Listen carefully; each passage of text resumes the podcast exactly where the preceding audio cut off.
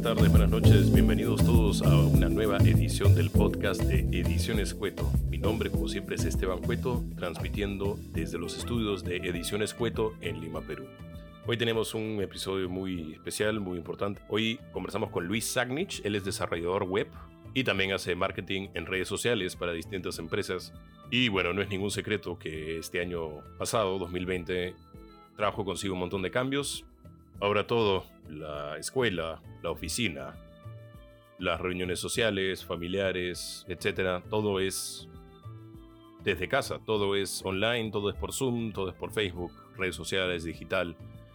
Y quería invitar a Luis al programa para que nos cuente un poco sobre qué importante es tener una identidad digital en estos tiempos. O sea, qué importante es si yo tengo un proyecto que tenga una presencia online, que tenga una presencia en el mundo digital para que la gente pueda consumirlo, pueda saber de él y pueda también recomendarlo, compartirlo con, con, sus conocidos, con sus amigos y mi proyecto, sea cual sea. Puede ser un proyecto musical, puede ser un proyecto de, de escritura, puede ser este mismo podcast, ¿no? Si tú tienes un podcast también que quieres este, mover por las redes y, y, y, que la gente te escuche, puedes hacerlo a través de las redes sociales y puedes hacerlo a través de el marketing digital, de hacer que la gente conozca tu marca, de hacer que la gente se interese por lo que tienes que decir y por lo que tienes que mostrar, qué, es lo diferente, qué es lo que tú traes a, a, la conversación que es distinto y cómo lo puedes presentar de forma atractiva y de forma única.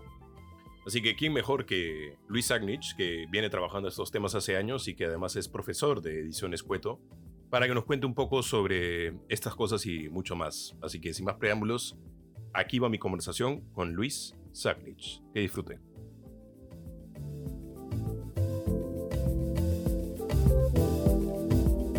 Vamos a traer aquí al señor Luis Sagnich con ustedes. Luis Sagnich. Hola Luis, ¿cómo estás? Hola Esteban, ¿qué tal? ¿Cómo has gracias estado? Por... Bien, bien, gracias por estar con nosotros. Eh, quisiera que por favor nos cuentes un poco de ti. Eh, empecemos un poco porque, eh, bueno, aparte de ser desarrollador web, eres profesor de ediciones Cueto y estamos muy contentos contigo. Pero quisiéramos que, bueno, para los que no te conocen, por ahí que una presentación de quién eres y qué haces. Sí, claro. Eh, bueno, mi nombre es ahí, Luis. Eh, me dedico al marketing digital desde hace... ¿Cuándo acabamos la universidad? Hace cinco años. ¿Seis?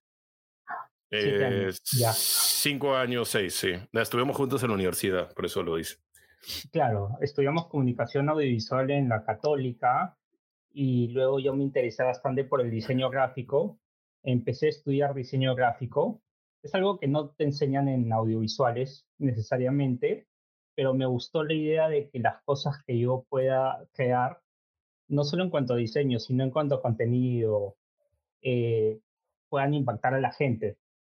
Y yo empecé en el 2014 y era una época muy divertida para estar en las redes sociales. Era una época en la que eh, digamos que todo era felicidad, el alcance de la pauta era, el alcance orgánico de los contenidos en redes era muy alto, eh, era mucho menos este, problemático, había menos bullying en Internet, este, Facebook ahora es un periódico mural donde encuentras lo que todo el mundo quiere, quiere vender, pero antes era una red mucho más social y tú subías fotos de tus amigos, eh, compartías. Eh, ese aspecto de compartir en las redes sociales, al menos en Facebook, ha bajado bastante. Es, como te comentaba, un periódico mural gigante. En fin, entonces estudié eh, varios cursos para especializarme en, en marketing digital.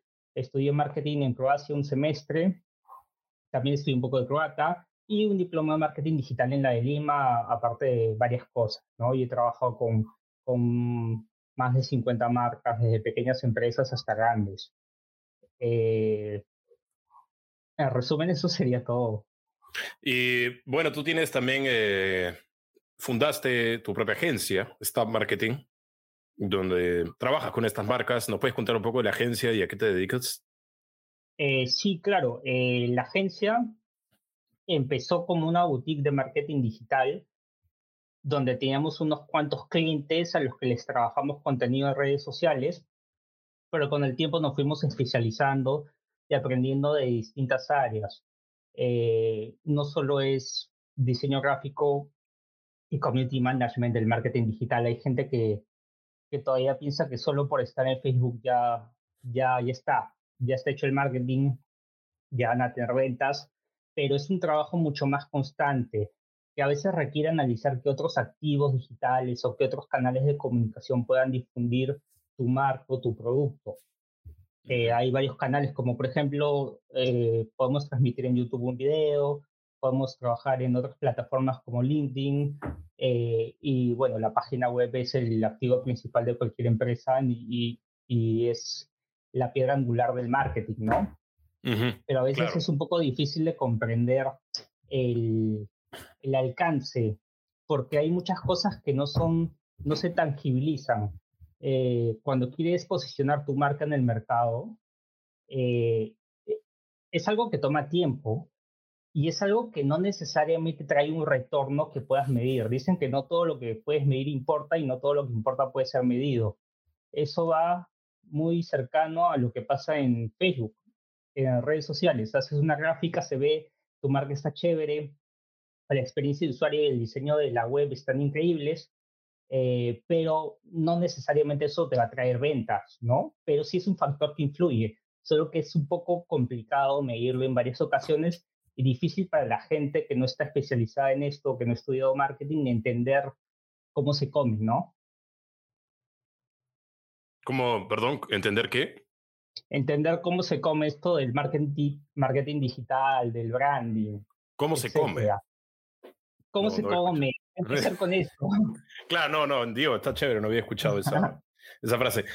Eh, tenemos, claro, eh, bueno, lo que haces que es eh, promoción de contenidos, marketing en redes sociales, pero también eres desarrollador web, o sea, construyes páginas web. ¿Nos puedes contar cómo nació eso, de dónde viene?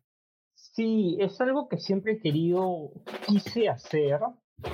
Eh, pero en, un principio me pareció muy complicado, pero siempre me interesó. Entonces lo que hice fue meterme a un curso eh, de desarrollo web y aprender ahí. Eh, pero lo que pasa conmigo es que yo no aprendo tanto en un curso, tengo que hacer las cosas. Entonces, para aprender, me puse a hacerles páginas web a algunos amigos y en general me ponía a practicar haciendo páginas web yo solo y con la práctica fui aprendiendo, ¿no? Entonces ya cuando por ejemplo, el año pasado fue la pandemia fue el año en el que en la agencia hemos hecho más páginas web, porque todo se obligó, se obligó a digitalizarse, ¿no?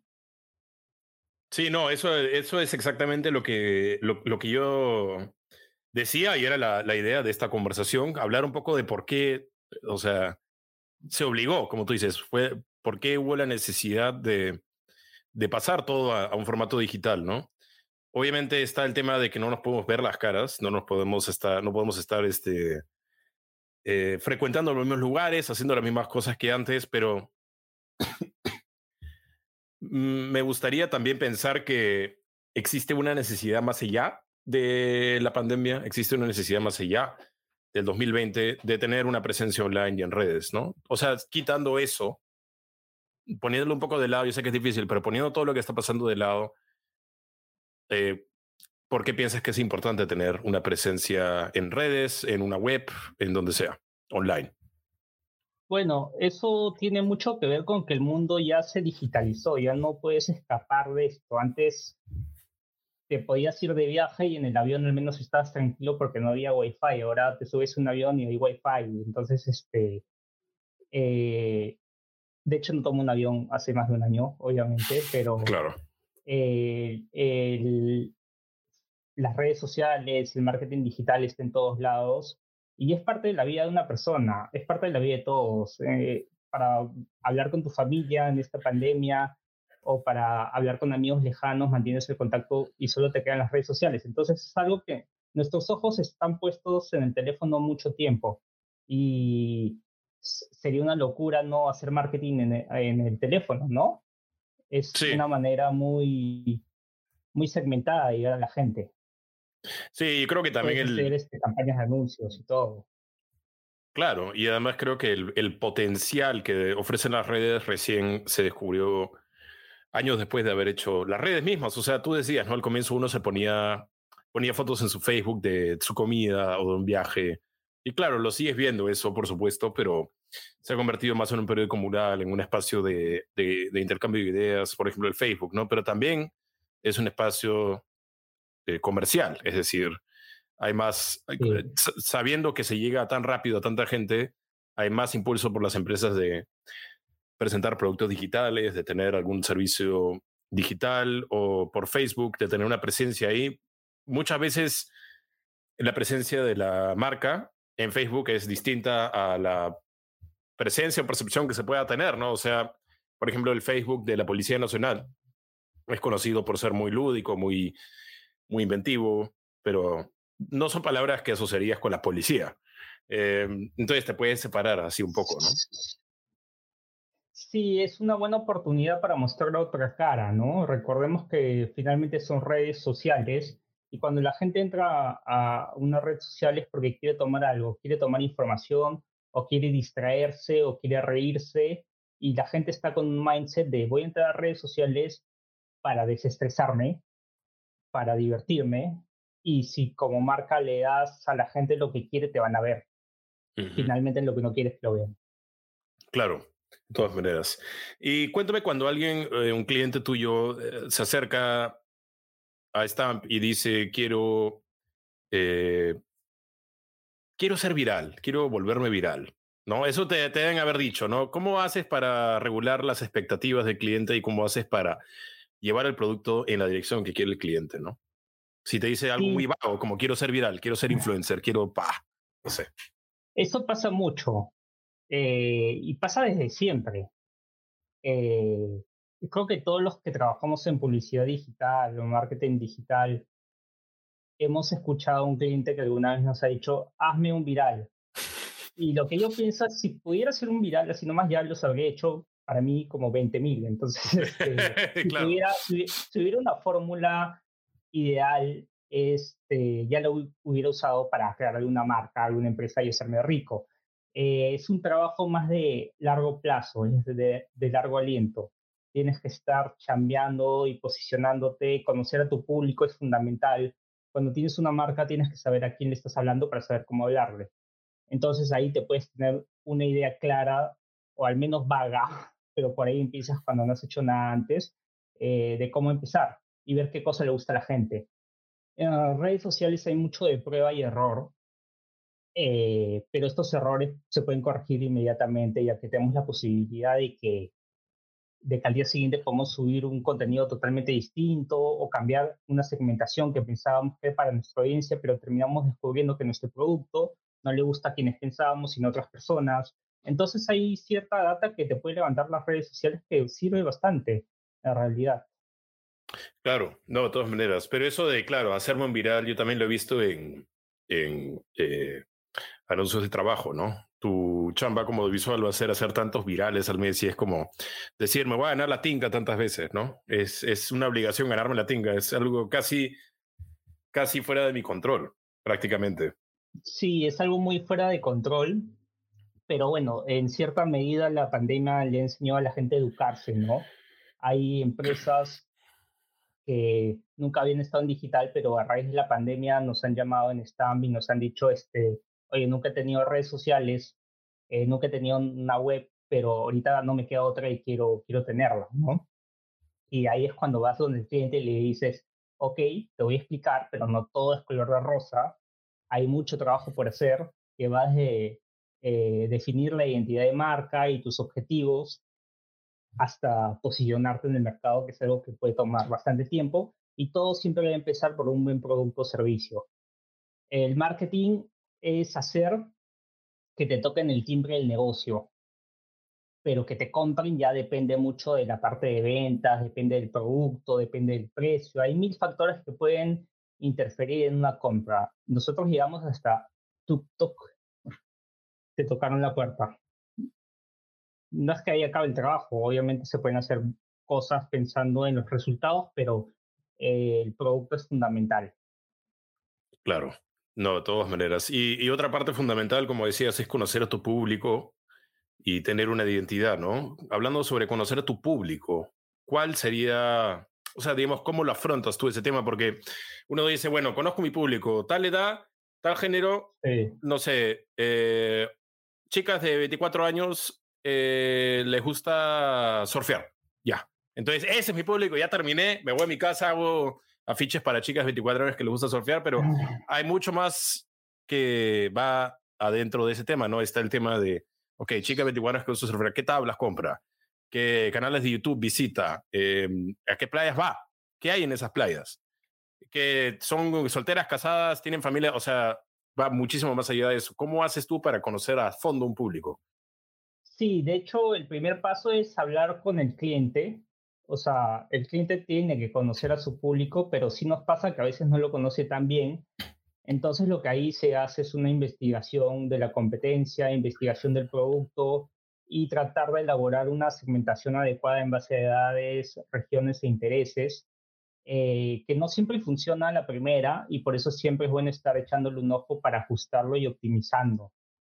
Eh, eso es lo que hay que hacer para conocer al público. Eh, y recordemos que antes del Internet, antes de las redes sociales, cuando éramos unos bebés, eh, solamente habían medios de comunicación masivo, eran unidireccionales, eh, donde las segmentaciones eran mucho más grandes. Ahora hemos pasado de una época de, de audiencias masivas a época de muchos nichos. Hay muchos nichos de mercado donde cada empresa puede apuntar y dirigirse, ya sea que vendas este, eh, no sé, póster de animes, puedes tener un público especial o, que vendas solo libros de literatura, tienes otro público muy particular que puedes ajustar en base a lo que podría interesarle, ¿no? Y eso es lo bueno de, de las redes sociales, finalmente te permiten llegar exactamente a quien le quieras llevar tu producto o mensaje. Y algo importante también hablando del mensaje es que las cosas han cambiado un poco, ya no están tan divertidas como antes en el mundo en general. Así que una recomendación para los que nos están viendo y quieren posicionarse es tratar de pensar no solo en la empresa, sino pensar en la gente. Es tratar de mostrarnos como una empresa empática, que nos importan los problemas que están sucediendo en el mundo y al menos tener un propósito en el que pienses, oye, hago esto porque quiero mejorar algunas cosas que he visto que están mal. Y cuando tú comuniques eso de la manera correcta a las personas a través de los activos digitales, algunos de ellos te van a seguir. Claro, no, de todas maneras, o sea, cuando eh, creas contenido, perdón, cuando yo creo que es importante, ¿no? Cuando creas contenido aparte, es decir, eh, tenemos contenido gratuito que damos podemos después llevar a que las personas compren nuestro contenido pagado, digamos, ¿no? O sea, nosotros, por ejemplo, tenemos clases, hacemos clases y cobramos por esas clases, pero estas conversaciones que tenemos siempre son gratuitas porque queremos justamente dar más, o sea, no, no, no, no, no, se trata de la plata, sino dar un poco de educación gratis, o no educación, pero un poco de contenido gratis a las personas para que los que quieran, las que quieran, invitados todos están, también vayan a, a, pasar al, a, la parte de cursos y, lleven cursos con nosotros, pero igual esto, estas conversaciones que tenemos y todo, a la vez también existen independientemente. Pero yo también creo eso mucho de que hay que darle a la gente más allá de lo que hay, hay que darle contenido para que después ellos vuelvan por más, ¿no? Sí, de hecho esa es la idea, tratar de generar el interés de la gente a través del contenido y a mí me parece bastante chévere lo que has estado haciendo porque estoy viendo ah, tus streamings anteriores. Comenzaste el año pasado, y he visto varios, no, no me imaginaba estar aquí en el programa de Esteban, pero... ¡Qué honor, qué honor! ¡Qué honor! Eh, en verdad, pero lo que haces es le estás dando a la gente información que es útil, porque hay mucha información que no es nada útil en las redes sociales. Estamos en una época de sobreinformación. Cuando entro a Facebook, eh, 2000, 2012, entrabas a Facebook, bajabas, scrolleabas, y llegabas a un punto en el que decía, ya viste todo, o sea, ya no hay más publicaciones por ver, estas al día. Ahora tenemos un scroll infinito y técnicamente somos como, no, técnicamente, pero casi somos como gallinas a las que les ponen la comida y si la luz está prendida vamos a comerlo. Entonces estamos todo el día absorbiendo, absorbiendo, absorbiendo, pero realmente ¿qué estamos absorbiendo? Es un medio muy, muy particular y que cualquiera le puede sacar provecho, ya sea para hacer algo bueno o no. Entonces, este, este contenido que estamos haciendo creo que sí aporta un valor y eso hay que ver eh, cuando queramos hacer un negocio, un emprendimiento, ya sea en digital o no, hay que aportar valor. Cuando damos un contenido, tiene que ser algo que a la gente le vaya a servir. Que después se, se acuerde de esta charla o de la otra y diga, oye, yo aprendí esto, me hizo bien. Es de lo que se trata realmente. Sí, de todas maneras. Te agradezco por la, las bellas palabras. Eh, se hace lo que se puede con lo que se tiene, es lo que yo digo. Pero gracias por, por eh, vernos y escucharnos. Y claro, tienes razón, o sea, la cosa es, eh, tenemos esta nueva herramienta, Internet, y tenemos un montón de, de recursos en ella para aprender todo tipo de cosas, ¿no? Está el típico tutorial en YouTube. No sé cómo cambiar una llanta, voy a, voy a meterme un tutorial en YouTube a verlo, ¿no? Entonces es este, importante también tener el conocimiento al alcance de las manos, sobre todo, como, como sabes y como dices, con, con contenidos de todo tipo y gente que tiene intenciones de todo tipo para también manipular y, llevar a gente por otro lado. Pero nada, me parece importante eso. Cuéntame un poco, eh, bueno, estudiaste audiovisual, claro que estudiaste audiovisual conmigo, pero estudiaste audiovisual y ahora yo también me dedico al audiovisual, pero no me dedico al audiovisual eh, completamente a otro tipo de a otras cosas, es una de las cosas que hago nomás. Pero siento que me sirve todo lo que he aprendido en todos estos otros ámbitos. ¿Y cómo sientes que te sirvió las comunicaciones y el mundo de lo visual, estar en rodajes y todo, en la vida que vives ahora y el trabajo que haces ahora? Uf, yo creo que un montón. Eh, siempre estoy recordando conceptos de audiovisual. Mi parte favorita siempre fue el guion.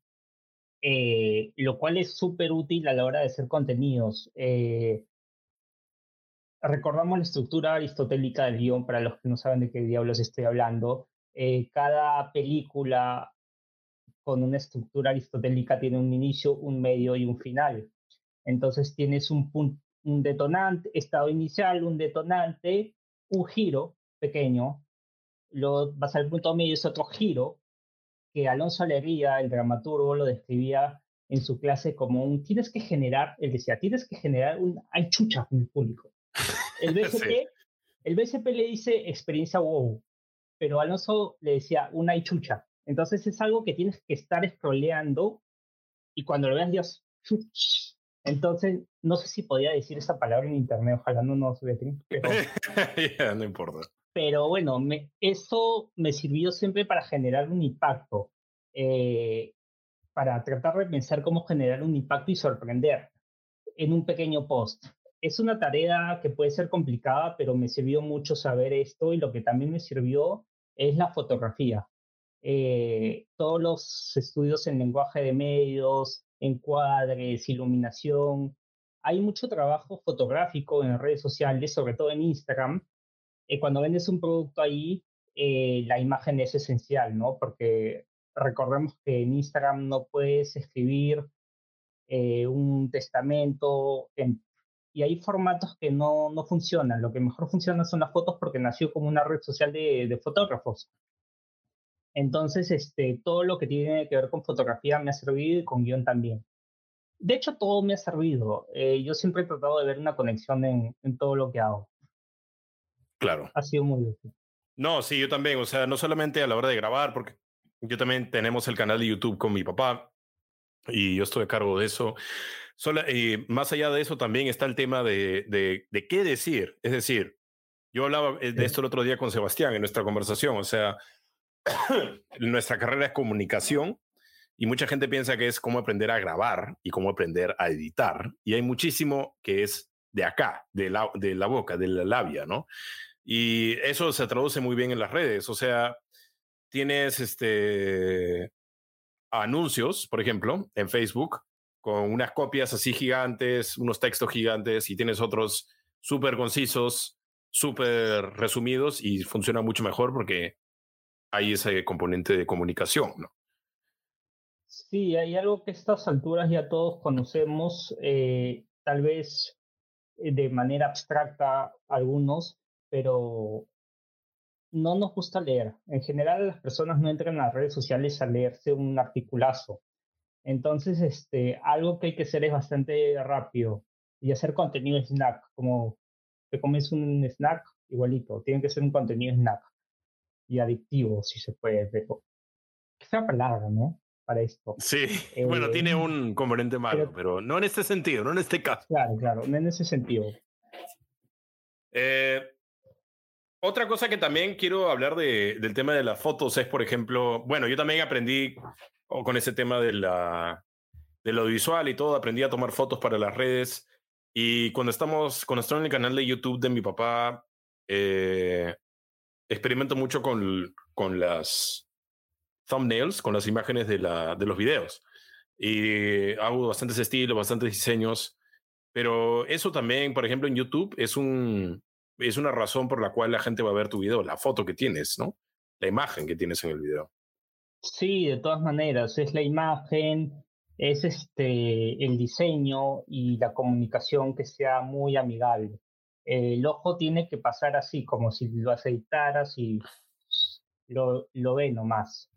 Eh, hay que tomar en cuenta siempre que hagamos contenido ciertos factores relacionados al diseño y a la redacción y la cosa es nunca dificultarle al lector, al usuario, eh, cómo consumir el, contenido, cómo ver el contenido.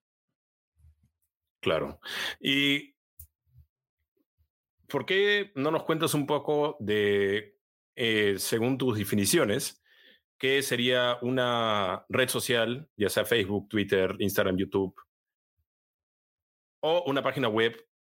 ¿Cuál sería cuáles son los casos o la evidencia de una red social o página web exitosa. Es decir, ¿cómo puedes identificar una red social exitosa o página web? Y muy importante para los que nos ven y nos escuchan, no que tenga 10 millones de likes ahorita, sino que puede tener 100, 200 quizá, pero está por buen camino. ¿Cómo, ¿Cómo identificas tú una red así? Eh, de hecho, la fidelización con tu con tu cliente es muy importante. Eh, yo creo que si las personas hablan contigo a través de redes, y puede ser que no tengas un millón de seguidores, ni un millón de clientes, pero que tengas unos, es un ejemplo, que tengas unos 100 clientes fidelizados, eh, eso en verdad ayuda mucho a un negocio, tener clientela cautiva. Eh, es más probable que alguien que ya te compró una vez te vuelva a comprar. De hecho, es más fácil que una persona que ya te compró una vez te vuelva a comprar a tener que buscar una persona desde cero. Eso es mucho más trabajo. Entonces, cuando estemos tratando de ofertar algo y ofrecer algo, tenemos que también centrarnos en la atención y el servicio. Eso es eh, elemental, ya sea en servicios o en productos, eh, porque lo que necesita una empresa y lo que es mejor es fidelizar. Es una parte muy importante. En cuanto a lo del millón de likes, no... Eso ya incluso el mismo Facebook le ha bajado la importancia. Te que antes entrabas a Facebook y veías eh, un millón de seguidores, no sé cuántos seguidores. Eh, ahora está a un costadito en el lado derecho, casi invisible, es es que lo que ha pasado es que ahora puedes comprar los likes. O sea, puedes hacer una campaña de seguidores para tener, eh, no sé, 10.000 seguidores y los puedes tener en un mes con una campaña. Entonces, este, de alguna manera, el paid media eh, eh, hace que cambie esta figura y la importancia de los seguidores, ¿no? En Instagram, por ejemplo, no puedes hacer una campaña de seguidores todavía, y por eso es mucho más difícil de crecer. Entonces, este, es un tema que no es igual para todas las empresas, pero lo que tendrá que decir en resumen es que no necesariamente más es mejor. Claro, o sea, por ejemplo, perdón, sí, cuéntanos. Eh, no, para terminar nomás y en cuanto a las páginas web, eh, siempre hay que estar actualizándolas porque eh, hay un, no sé si decir monopolio, pero hay un gran gigante llamado Google que tiene casi todos los, la, el mercado publicitario a nivel mundial y cuando Google te dice voy a cambiar mi algoritmo para posicionar tu web mejores que otras, en un mejor lugar que otras en los buscadores, eh, o sea, lo que quiero decir es que Google pone las reglas. Por ejemplo, ahora lo que Google valora cuando ves una página web es que las, es que las páginas web te hablen como si fuera una persona, en un lenguaje bastante coloquial de tú a tú eso es algo que va a ir cambiando con el tiempo. Entonces la moraleja aquí es estar siempre actualizado. Claro, no, lo que, claro, eh, estar siempre actualizado y ser constante, ¿no? Con los cambios y consistente. Algo que quería mencionar era, bueno, más no siempre quiere decir mejor. Parece, bueno, lo que yo también, yo he hecho algo de marketing y tengo empresas y todo, y lo que he visto es, más vale tener 100 likes y tener 20 personas que te comentan y te le quedan cada foto que tener, no sé, 5 mil likes o seguidores y que 5 personas. O sea, el, ras, el ratio, la relación entre uno y otro, en el caso de 100 seguidores con 20 es más, es un 20%. Cambio de 1000, si solamente 5, no sé, pues que es este, menos por ciento. Yo no sé matemáticas, pero es menos. Mañana, entonces, me parece también importante resaltarle eso a la gente que nos está viendo. Sí, yo, yo estoy de acuerdo contigo. Más, creo que ya pasamos esa época, yo lo percibo así de solo posté y ya todo está bien, ¿no? Eh, con el tiempo las personas nos hemos vuelto más exigentes en lo que en lo que queremos como resultado, porque estamos invirtiendo cuando estamos trabajando en redes sociales tienes que invertir bastante tiempo y tienes que ser muy constante. Entonces es un poco difícil posicionarte, pero con, con mucho esfuerzo conseguir 100 seguidores cautivos está muy bien. Claro, y justamente acá, bueno, eh, Marenelli Cuculiza nos pregunta cómo lograr el crecimiento orgánico, ¿no? Yo había entendido, y por lo que ahora me dices que hubo una especie de cambio en Facebook en el 2014, 2015. Antes era mucho más fácil llegar a nivel orgánico. Ahora parece que Facebook está restringiendo qué tan lejos llegan los posts para que justamente les pagues a ellos la publicidad, ¿no? Porque, o sea, digamos, es, es, es, eso. Entonces, ¿cómo podemos hacer ahora en 2021 para lograr crecimiento orgánico? Sí, claro. Eh, Facebook es un negocio es un negocio eh, y obviamente necesitan ganar dinero de algún modo como curadores de contenido. Cuando tú haces una empresa en, redes sociales, cuando pones tu empresa en redes sociales, vas a hacer como la bodega de la esquina si vas de manera orgánica. Vas a poner tus productos, vas a empezar, vas a crecer, pero va a haber un punto en el que te vas a estancar. Que va a ser donde Facebook te diga, ya no crezcas más, si quieres crecer, págame. Eh, antes el alcance orgánico era mucho más alto, podías tener miles de, miles de personas en cuanto al alcance, pero ahora el alcance es mucho, mucho, muy bajo. Así sea un buen contenido, puedes hacer un gran contenido, pero el alcance es demasiado bajo. Entonces, ¿cómo lograr un crecimiento orgánico? La mejor manera es siendo constante con las publicaciones, conocer tu identidad y darle a público contenido relevante y de valor. Eso es algo que te va a ayudar a crecer y tener mucha constancia. Eh, va a haber un punto en el que la bodeguita de la esquina quiera convertirse, no sé, en un supermercado y como en la vida hay que invertir un poco de dinero para que eso pase. Claro, o sea, Facebook es un negocio, pero yo también tengo mi negocio, o sea, mi página de Facebook, mi canal de YouTube, todo eso, y yo también quiero hacerlo crecer y no hay ningún negocio propiamente dicho, así como negocio, que no, no haya tenido alguna inversión de capital, ¿no? Y eso hay que tomarlo en cuenta, pero también eh, yo creo que lo, lo que hay que tomar en cuenta y la clave es la consistencia. O sea, saber que los miércoles a tal hora va a salir un nuevo video, que los, o un nuevo capítulo de tu podcast o un nuevo post que todos los lunes y jueves compartes un post en Instagram, ¿no? Para que la gente sepa que, que uy, es lunes, me toca el post de mi influencer favorito o algo así. Sí, es exactamente eso. Yo me acuerdo que cuando comencé relacionaba la, la guía de contenidos con la parrilla de programación de televisión de un canal. Me acuerdo que, que algo así lo manejaba en mi mente. Eh, la constancia es fundamental, es bastante clave, es clave y necesitas bastante tiempo. Entonces mi recomendación es que no se desanimen si no ven tantos resultados, porque hay gente que hay gente que va al gimnasio, se inscribe seis meses y va un mes, no ve cambios y se va. Es una analogía muy buena para este caso, ¿no? También hay, hay, gente que, por ejemplo, dice, ok, voy a ver mi canal y se afana y hace como 3, 4, 5 videos y los saca todos en una o dos semanas y se termina cansando porque resulta, o sea, esa, ese empuje inicial, esa, ese fuego que había detrás se apaga y te queda con, wow, tengo todo este trabajo que hacer y tengo que hacerlo todos los miércoles porque dije que a mis seguidores, ¿no? Todos los miércoles sale un nuevo video o todo lo demás. Yo creo que lo importante es tener un plan, pero también poder, si va a ser una vez a la semana o una vez al mes, claro, yo no, es fácil cumplir con eso, yo no lo cumplo tampoco, pero trato, eh, que sea consistente. O sea, ya, no puedo hacer videos una vez por semana, pero una vez al mes, si me puedes garantizar 12 meses un video, eso es mejor que tenerlo cuando subo un video cada tres meses y después al día siguiente. O sea, la cosa es tener un horario como si fuera una escuela, como si fuera un canal de televisión, ¿no? Sí, es, está muy bien lo que has dicho. Tú siempre que comienzas con un negocio empiezas ilusionado y motivado, pero la motivación no dura para siempre. Entonces hay un punto, un punto en el que tienes que ser disciplinado y decir, oh, no, tengo que hacerlo.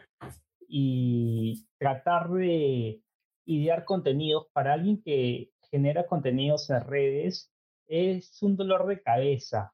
Imagínate uno no hace una empresa para que muera en un año o en dos años. Eh, después del quinto o sexto año tienes que seguir teniendo contenidos en esa fanpage o en esa web o en ese blog o en ese canal de YouTube. Entonces, este, es algo que seguramente en algún momento te va a cansar y no vas a tener ideas, pero ahí creo que puedes apoyarte de la misma audiencia. Eh, lo que comentan, eh, vas aprendiendo de ellos. Por ejemplo, Marianelli ahora nos ha dicho cómo lograr crecimiento orgánico eh, y se me ocurre que en algún podcast de futuro podemos hacer algo relacionado con el, eh, el paid media o anuncios en redes. Entonces ya, ya sé que esto es algo que le puede interesar a la gente. Entonces hay que tratar de apoyarnos en las personas y tratar de buscar cierta dinámica e interacción con ellos para saber qué es lo que están pensando. Claro, no, de, de todas maneras. Eh, hemos hablado un poco también de, bueno, lo, hablaste un poco al comienzo, ¿no? ¿Qué mitos hay alrededor de las redes? Ah, estoy en Facebook, entonces ya soy, ya está mi marketing porque tengo página, ¿no? Ya está mi marketing. ¿Qué otros mitos te has encontrado por ahí en el camino? ¿Sobre las redes o sobre la web o sobre el Internet en general? Creo que el más clásico fue el que mencionaste del viral. Eh, un mito que también he escuchado está muy relacionado con lo que hemos hablado ahorita, que es que puedes crecer sin pauta, pero en realidad en publicidad digital los marqueteros decimos que sin pauta no hay paraíso, ¿no? Eh, ah, y también hay una costumbre de, de no querer profesionalizar los servicios.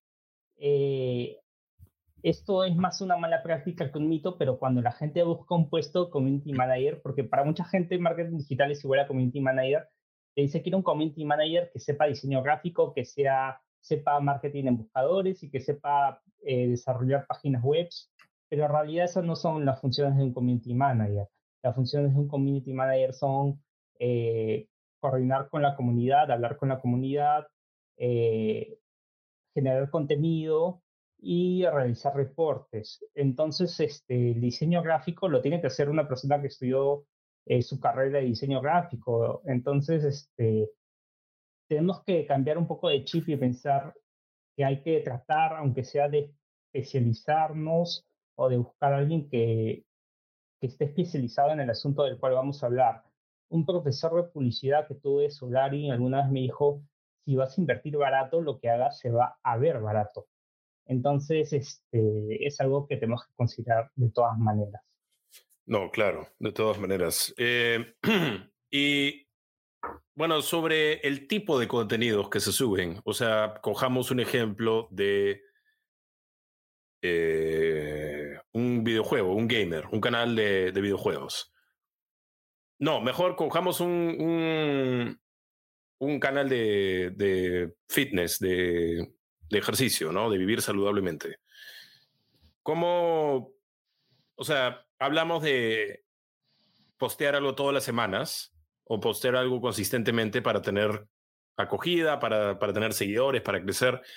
Entonces, una persona que hace, por ejemplo, eh, hace nutrición, nutricionista, dice, ya, bueno, ok, ¿qué puedo hacer yo?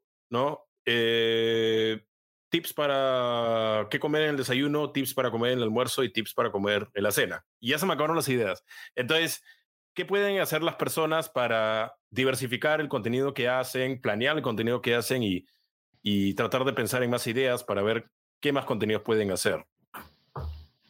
Eh, algo que les puede funcionar es hacer un, eh, un, bench de la competencia, que es ver lo que está haciendo lo que están haciendo otras marcas de la misma categoría en el mercado local o en el mundo y ver qué cosas están haciendo. Eh, eso te puede dar una muy buena idea de qué cosas están funcionando y no en todos lados y te agarras un poco de la parte de prueba y error. Eh, principalmente eso y bueno, también está muy alineado, los contenidos que hagamos siempre van a estar alineados a los objetivos de la marca en digital, eh, que a veces están muy relacionados a los objetivos comerciales de una marca. Entonces, este, habría que preguntarle a la persona que va a hacer este contenido qué quiere lograr con eso. Siempre que hagas un contenido, pregúntate por qué lo hago y para qué, ¿no? Eh, tú tienes claro tu, razón de ser, tú por qué haces este tipo de contenidos. Los haces porque quieres pintarle eh, una variedad de contenidos interesantes a, a, tu audiencia, porque también entiendo que Ediciones Cueto bueno, lo entiendo porque yo dicto ahí, pero ofreces información, ofreces este, clases. Eh, entonces, este, tiene que estar muy alineado a la razón de ser de cada empresa. Pero sí, una muy buena idea sería hacer un bench. Bench es como una investigación de mercado.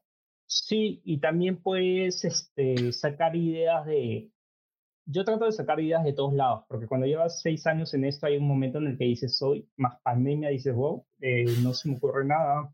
Entonces, este, leer, ver películas, ver documentales relacionados a lo que a ti te gusta, a tu carrera, especialidad o negocio, te puede dar ideas. A mí me han dado ideas eh, los documentales, me han dado ideas el, el diario, los libros. Uno trata de buscar y observar todo lo que puede. Claro. Y cuando se trata de alguien que, por ejemplo, tiene, está muy apasionado, es muy apasionado, muy apasionada con su marca, pero no le gusta salir ante cámaras o es tímido, es tímida, ¿qué podemos hacer? ¿Qué, qué consejo le darías a esas personas? Eh, de hecho, yo podría ser uno de esos casos. A mí no me gusta tanto salir frente a cámara. Eh, por eso estudié divisor para estar detrás de la cámara, aunque me encantaban las historias. Pero bueno, les dirá que es divertido también, es divertido estar en vivo. Claro. Eh, yo creo que no tienes que tener miedo.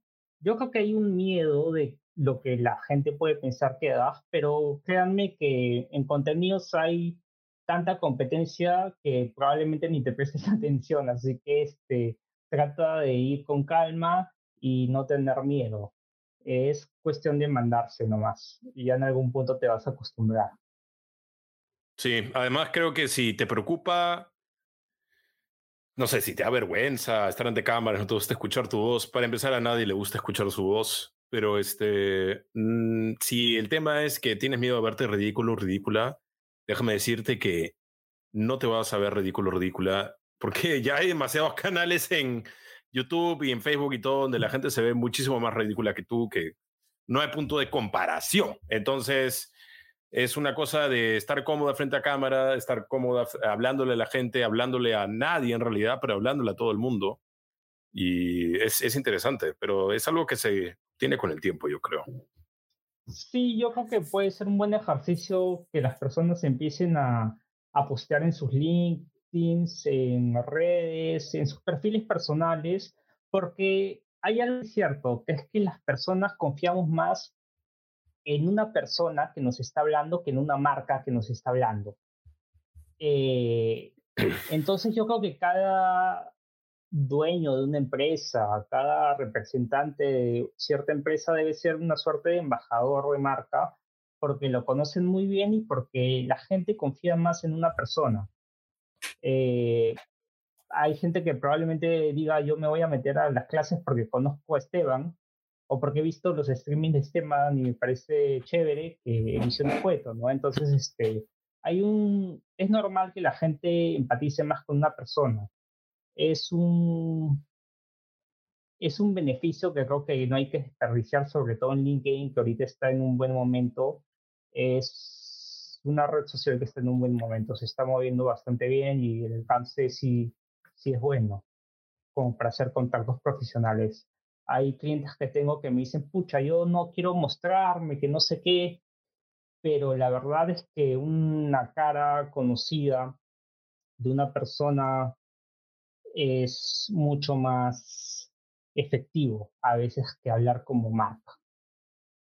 Claro, porque está ese aspecto personal, como dices, ¿no? Además, tienes esta idea de que las marcas te quieren vender, una persona te puede querer vender, pero puede ir más allá también, obviamente, la intención. De una marca es más difícil. Sí, claro, una persona puedes verlo y puedes decir, ah, como que empatizo con este, esta sensación, este, este pensamiento que él tiene, o estas emociones que él tiene, pero una marca es como que es que no te estoy viendo. Entonces tu comunicación tiene que ser muy buena para que me llegue. Y el lenguaje de las marcas, eh, siempre va a haber un componente, la capa cero de la comunicación siempre va a estar relacionado a la venta.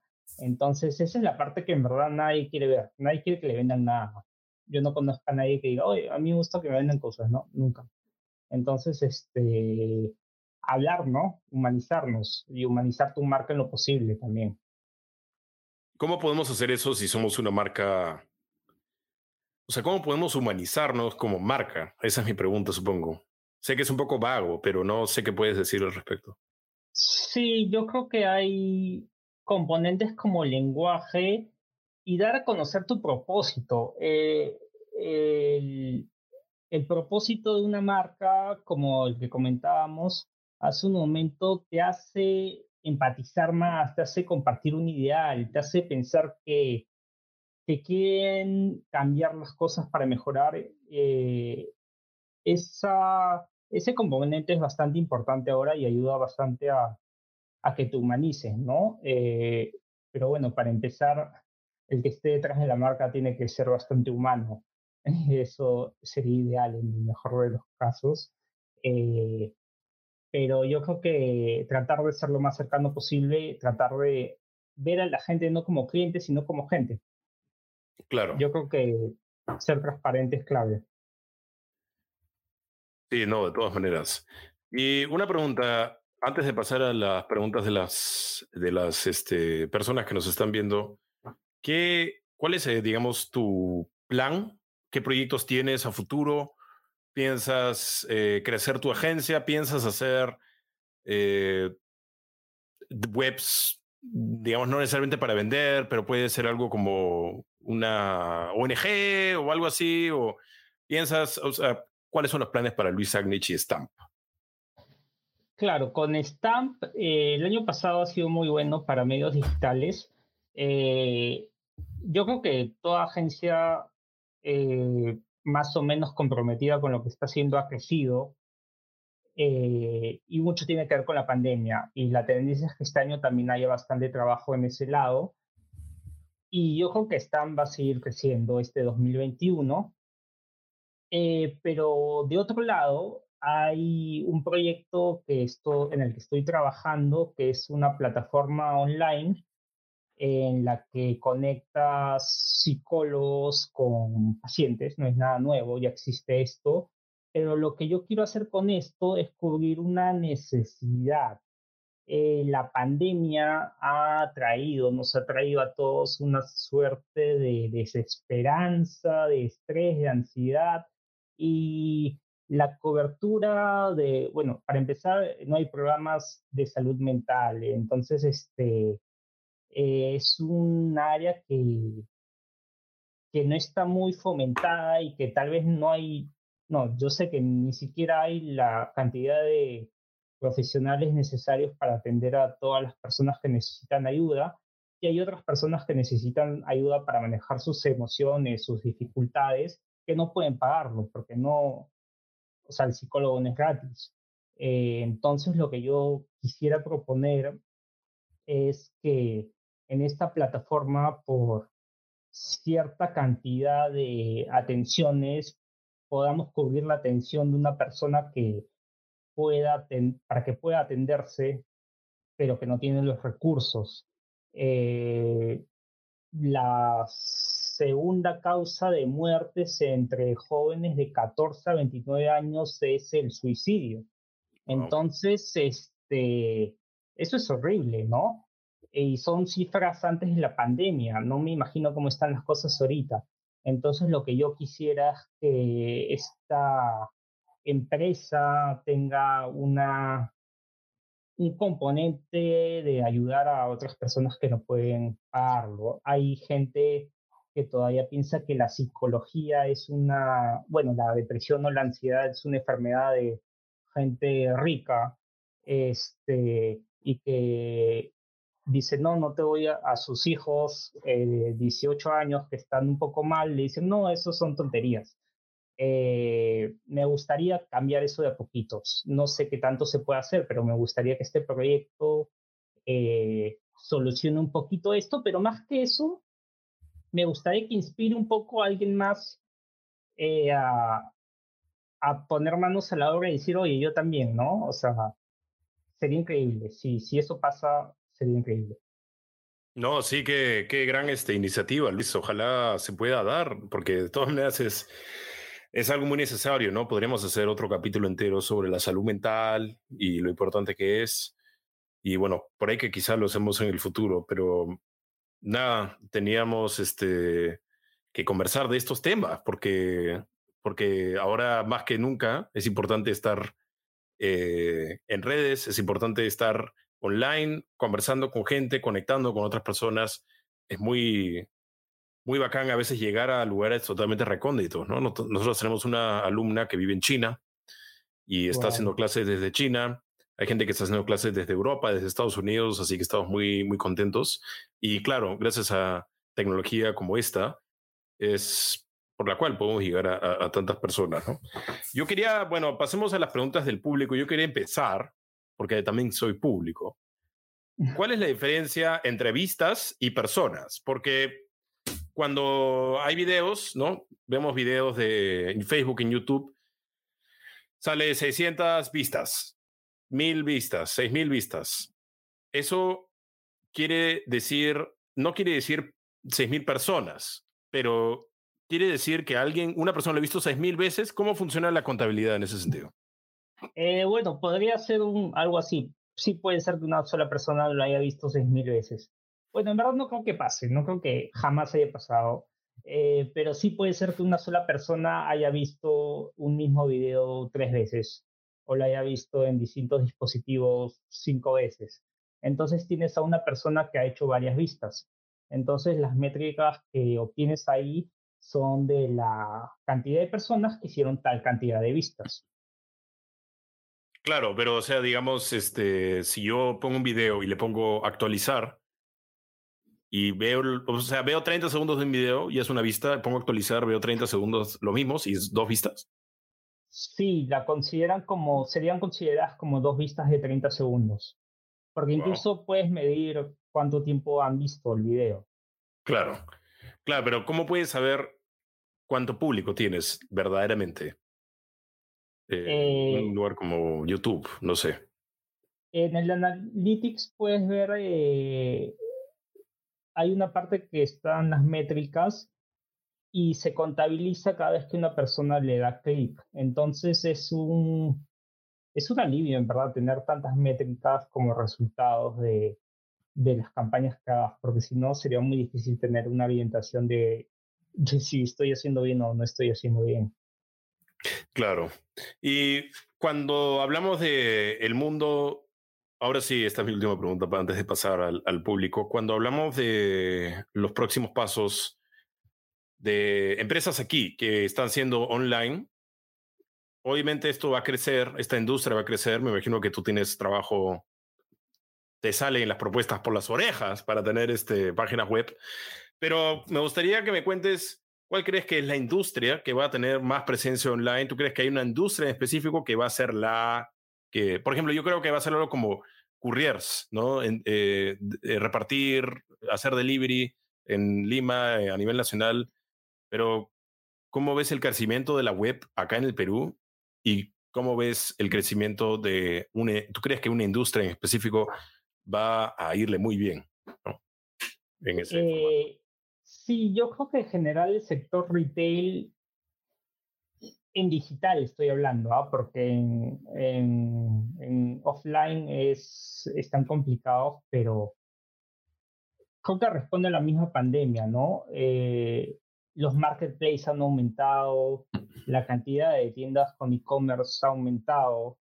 Eh, este sector se va a tener que digitalizar porque como todos no les queda otra, pero es un sector al que le va muy bien en, en redes sociales y en digital en general. Es una industria buena y el servicio, eh, estas plataformas digitales eh, eh, como Uber, como Rappi, te brindan servicios que conecten a las personas con el producto, ya sea a través del delivery, ya sea a través de un coche, o como Airbnb lo, lo era, o lo es, en verdad. Eh, ese tipo de servicios son los que están dando la hora realmente y se han beneficiado bastante con, con la situación en la que estamos viviendo. Yo creo que van a tener un, una buena predicción para el 2021 y 2022. Y dependiendo cómo pasen las cosas, las cosas que suben pueden bajar, ¿no? Entonces, es medio incierto lo que puede pasar después, pero el 2021 y el 2022, esta categoría de servicios como Rap y Globo eh, van a funcionar súper bien y los deliveries en general, todo lo que se dedica a deliveries.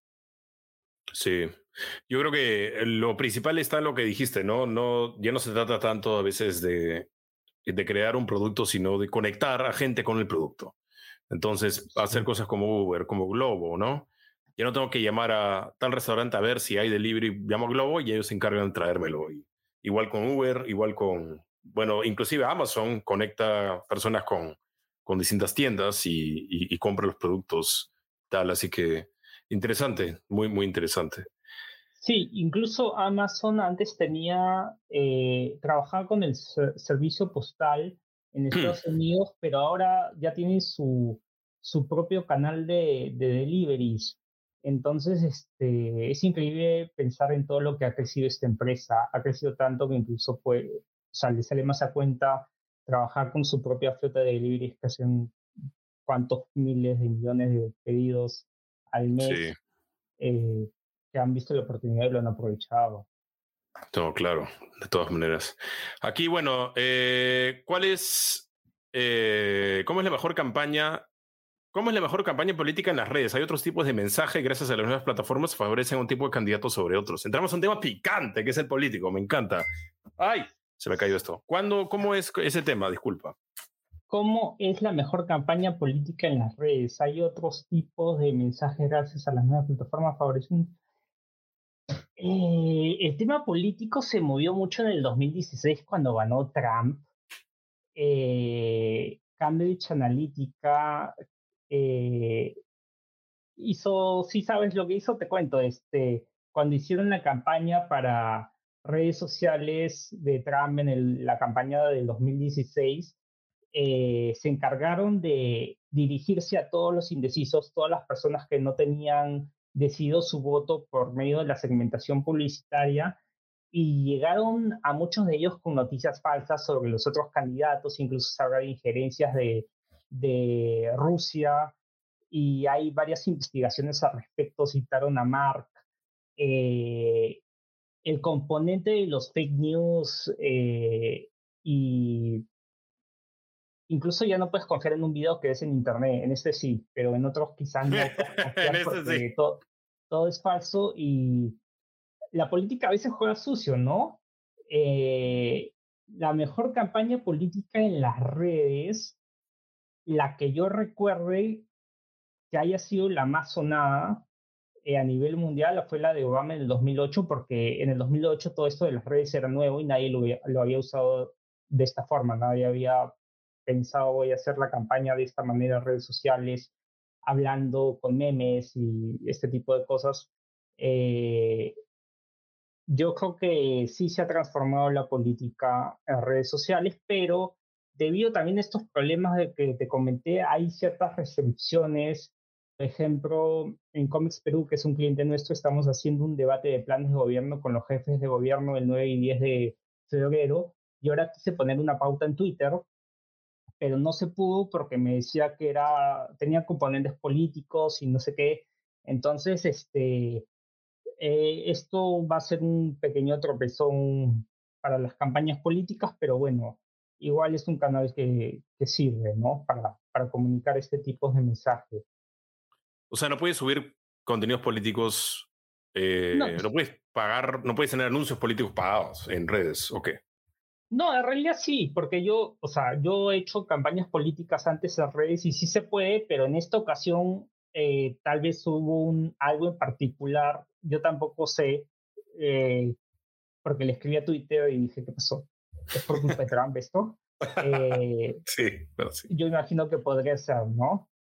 Y si favorecen a un tipo de candidato sobre otros, no lo sé, ¿sabes? Porque en las últimas elecciones, ¿te acuerdas cuando el FREPAP nos sorprendió a todos? Este, yo lo veía mucho en offline, yo veía caravanas y la gente los miraba como diciendo esto es un circo, o sea, es súper raro. Eh, y había caravanas gigantes eh, con la gente del FREPAP y luego, ¡pum! Tuvieron este, varias votaciones. Entonces, este, si favorecen un tipo de candidatos sobre otros, yo diría que van a favorecer al que tenga más plata y sepa de digital. Así de simple, porque el alcance lo logras con la pauta. Que tu cara y el logo de tu, eh, tu número, tu cara y el logo de tu agrupación política la vea todo el mundo, finalmente la difusión va a estar eh, muy sujeta a cuánta pauta publicitaria puedas ponerle y también a, a tener en cuenta que que debes dirigirte a un público que no tiene definido su voto. Alguien que ya definió su voto eh, probablemente no lo vaya a cambiar. Eh, entonces tienes que ver cómo segmentar ahí. Eh, lo que Facebook ha hecho es que no, no puede segmentar por ideologías políticas. Entonces este, hay otros atributos que se tendrán que ver para encontrar los indecisos, estudios de mercado, encuestas, para ver en qué lugares están las intenciones de voto más indefinidas y apuntar ahí.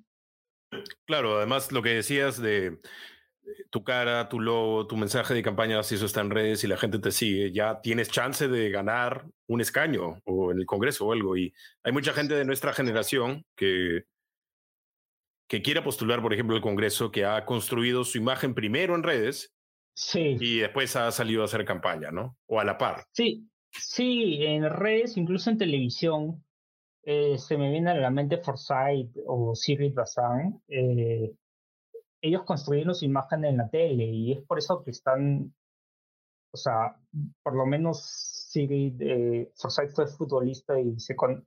no creo que Forsyth ahí está pensando en ser presidente desde hace, no sé, 10 años. Eh, pero ha tenido consecuencias directas en, en, los resultados que se ven en estas encuestas este, para las elecciones que vienen. No, claro. Eh, acá tenemos otra que es qué importancia tiene el nombre de la marca. Hay ejemplos, o sea... Sí. O sea, sí. No, el nombre de la marca, ¿cómo puede, qué, digamos, voy a refrazar la pregunta, ¿qué, ¿cómo se identifica un buen nombre de una marca? ¿Qué cosa representa un buen nombre? Bueno, un buen nombre tiene que ser fácil de recordar, fácil de escribir, tiene que ser pegajoso, tiene que ser corto, tiene que cumplir con estas cosas que tiene que ser como música para tus oídos o tiene que ser este, algo muy fácil de recordar y algo que también es eh, una buena práctica es que no necesariamente los nombres sean evocativos. O sea, si vendo país, eh, eh, no sería bueno llamar a mi empresa País Lima o País Surgido, País Miraflores, porque cuando lo busques en internet te van a seguir País y cosas de Miraflores que no tienen nada que ver con tu marca. Entonces, cuando no haces el nombre de una marca eh, evocativa, como yo lo dije, y es una palabra quizás que no existe, eh, ahí vas a saber que, que, te buscaron a ti, por ti. Y cuando la gente te busca en Google, eh, va a encontrarte y no se va a topar con otras cosas. Este error lo comete, es muy normal, ¿no? Llamar a tu heladería, heladerías Luchito, no sé, y te va a salir, no sé, Lucho, Lucho Yosa o Lucho Cáceres, cuando pongas heladerías Luchito. Te sale Lucho Cáceres comiendo helado y no encuentra tu web. Entonces, este, es, es una recomendación que podría darles. Claro. Y bueno, para terminar acá, hablando del el tema anterior, aspectos negativos y positivos a los que se pueden enfrentar los candidatos en las redes, es posible que un candidato pierda las elecciones también por algo que puso en sus redes, ¿no? Eh, sí, sobre todo en política, eh, eh, los políticos en general no son muy queridos. entonces, cuando haces una campaña muy abierta, va a llegar gente que te va a odiar y vas a recibir comentarios muy, muy feos. yo creo que lo que tienes que tener mucho cuidado y mucho tino es gestión de crisis ¿Cómo voy a manejar las cosas si pasa esto? Eh, si me hacen un fake news, eh, si se viraliza un video con mi cara, pero no soy yo, eh, etcétera.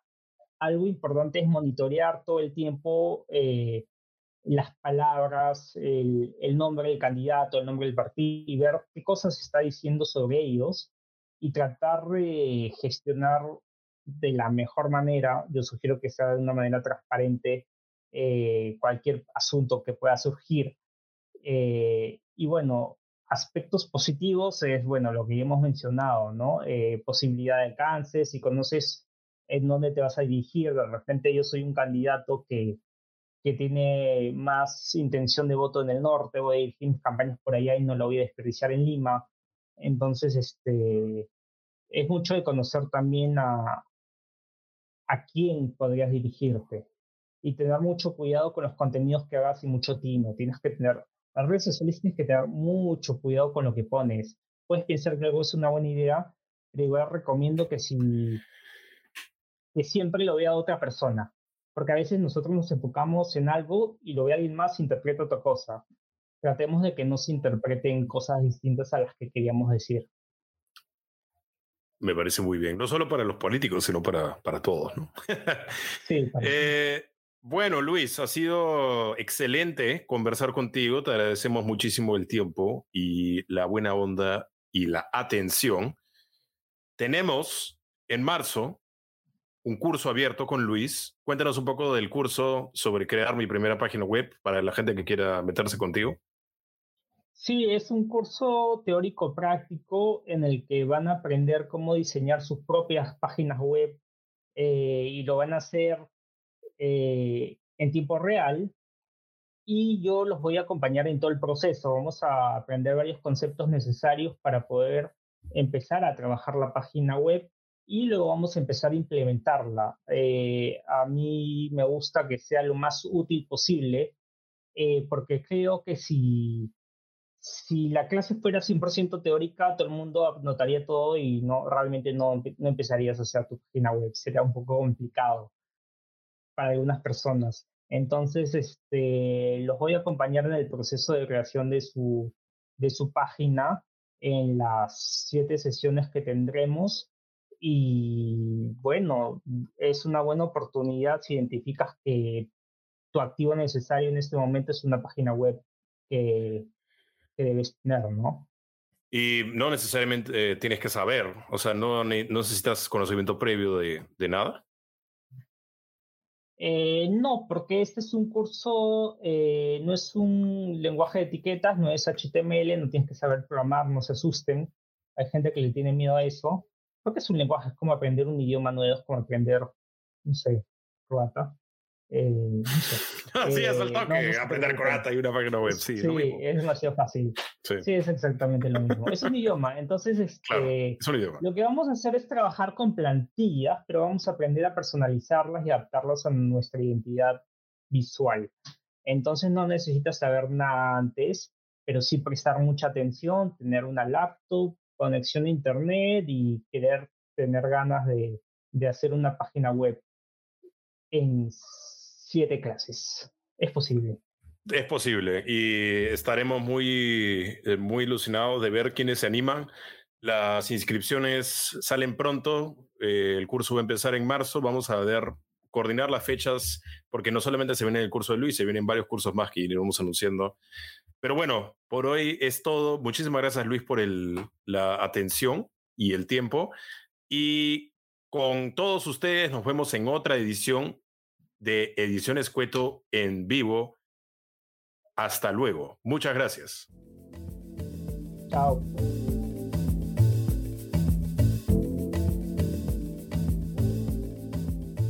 Bien, esa fue mi conversación con Luis Agnich. Qué interesante ha sido aprender un poco sobre lo que hace él, sobre cómo hay que, cómo hay que navegar este mundo del Internet ¿no? y el mundo de las redes sociales. Me imagino que que tú también te habrás preguntado cómo hay gente que, que lo logra y cómo hay gente que no lo logra y qué se diferencia una persona de otra.